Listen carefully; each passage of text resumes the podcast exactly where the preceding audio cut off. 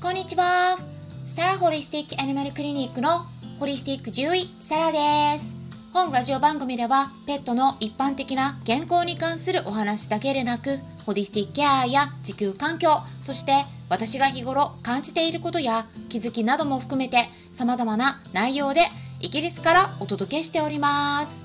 さて、皆さん、いかがお過ごしでしょうか？昨日はですね、私の方は分子栄養学の集中講座があって受けてたんですけれどもね日本時間の朝9時から夜の7時までみっちりでイギリス時間だとね今8時間の時差なんで夜の1時スタートなんですね。だからねもうずっと夜の1時から朝の11時ぐらいまでびっちりだったんで久しぶりにね徹夜したらかなり体が疲れちゃって、うん、実はね今日もあるんですよ。ただね分子栄養学に関してはかなり有益ですし情報も盛りだくさんで私の方もね結構消化できたかなって思いますので皆さんにもそのうち情報を少しずつお届けできるかと思いますので楽しみにしておいてください。そしてですね最初に重要なお知らせがあります。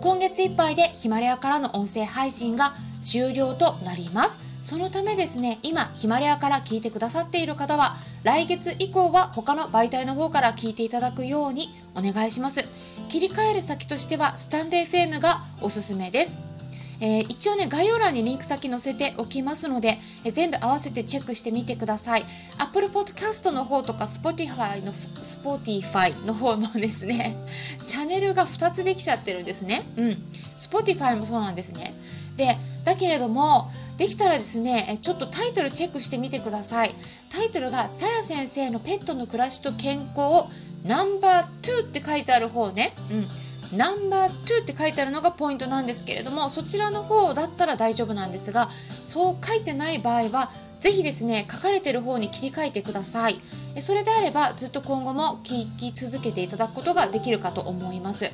それが書いてない場合はですねちょっと途中で止まってしまうかと思いますので、えー、ぜひねご確認いただくようにお願いします。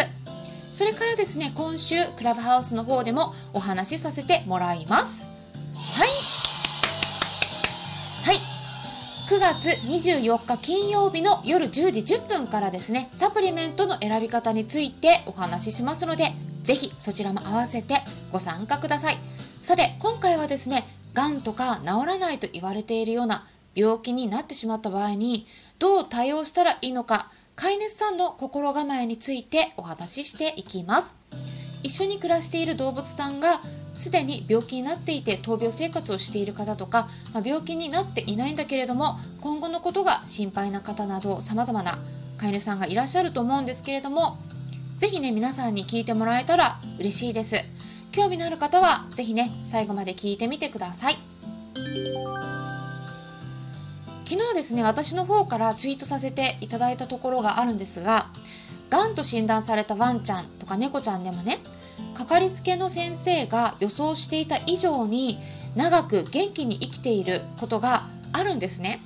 ちなみに今私と一緒に暮らしている猫のジョバニも同じです。去年下痢が収まらずに激痩せしてしまったんですけれどもその時にイギリスにいるかかりつけの獣医さんにも検査をしてもらったんですね。でその時に、えー、私もね予想してたんですけれども、まあ、リンパ腫の可能性があるということでね、まあ、お互いにねちょっと話したんですけれどももしかしたら年は越せないかもしれないっていうふうに考えてたんですね。それがですね今年を越してですねさらにもう1年今年も越せるかもしれないって言ったところまで来ています。まあ、これもわからないですけどもねどうなるかはね、うん、でもね今のところ元気にいるんですね。で私の周りでも本当にさまざまな治療の経験をされた方いらっしゃるんですけどもがんと向き合って推定されてた余命よりも長く生きてる子に共通する特徴っていうものがあります。でそれが何か言いますと飼い主さんが諦めていないっていうことなんですね。ただですね、ここでね、誤解してほしくない重要なポイントがあります。何を諦めていないのかっていうと、その子を楽にしてあげることなんですね。であってそれがですね必ずしも寿命を延ばすことを意味してるわけじゃないんです寿命を延ばしてあげることイコール楽になれるじゃないんですね。そうとは限らないっていうことをよく理解していただいた方がいいと思うんですね。時として飼い主さんがやっぱねその子ともっと長く一緒にいたいって思うからね。先に行ってほしくないから置いてかないでっていうそういう気持ちでそういう理由でね改善しないにもかかわらず治療をもずっと続けてしまっていて動物さんの方が本当に辛い思いをしていることがよくあります。でそんな場合に最後に亡くなった後にね飼い主さんがふと気づくんですね。飼い主さんのこの気持ちを動物さんに押し付けてしまったんじゃないかとかその子は治療を望んでいなかったんじゃないかとかね無理させちゃったんじゃないかとか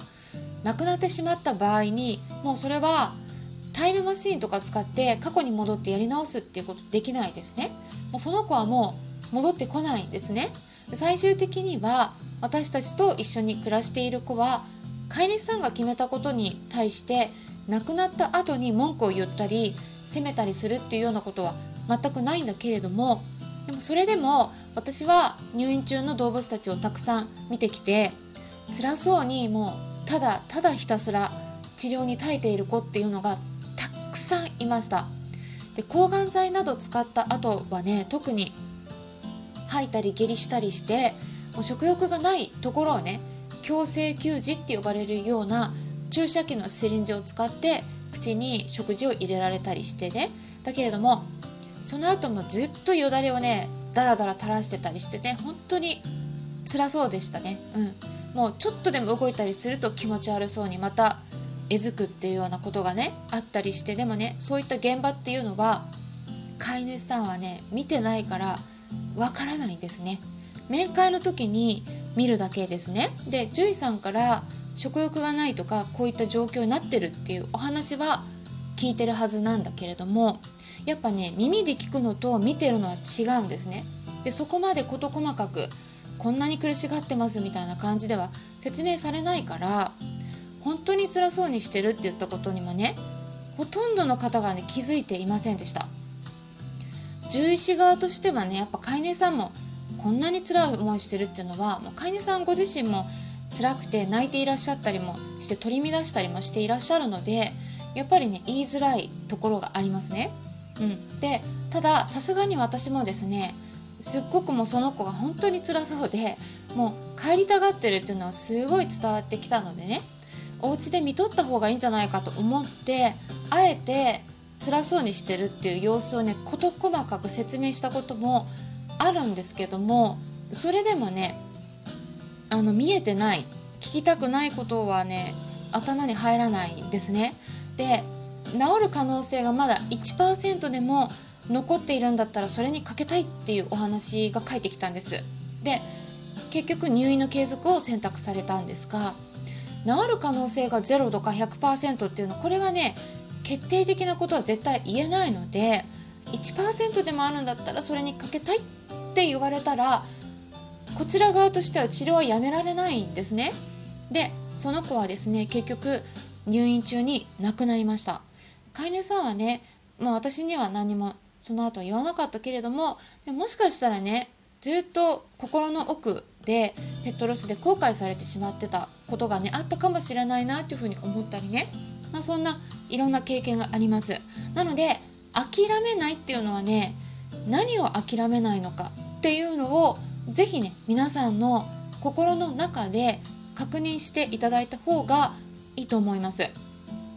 ほとんどの飼い主さんは治療を行う目的っていうのは楽にしてあげたい苦痛を取ってあげたいっていうことなんですね。苦しみながら寿命を延ばすことではないはずなんです。でも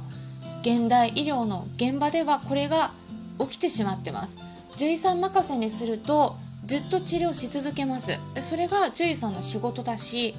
飼い主さんも治療し続けてほしいと願っているって思っているからです例えば薬をたくさん入れて吐かないようにして食事を流し込んだり食欲がない場合に食道チューブとか胃チューブを入れて毎日食事をそのチューブから入れていくとかいろんなことができるんですね。で今回 Twitter で紹介したワンちゃんの場合ケースがあります。お鼻の中にできたがんだったんだけれども鼻とか口の中にできたがんっていうのは実はですね手術しても取りきらないことがかなり多いです。で実はこのね手術っていうのはだからねイギリスではあんまおすすめされていないんですね。手術した方が亡くなってしまったり逆に寿命が短くなってしまったっていう研究結果もあるからなんですね。なので第一選択は放射線の治療なんですけどもただこちらもですね地域によっては設備が整っていなくて受けられない場合がありますね。まあ、そういう事情もあって日本だとやっぱね手術がおすすめされてることが本当に多いんですけれどもやっぱね今回の場合はワンちゃんも動物病院がね嫌いだったっていうこともあったので、まあ、ちょっと悩んでいるっていうお話があったんですね。で私は治療を受けるのはワンちゃん本人なのでねその子がどうしたいのかっていうのをやっぱり考えて、うん、で決めた方がいいですよって言ったことをお話しして結局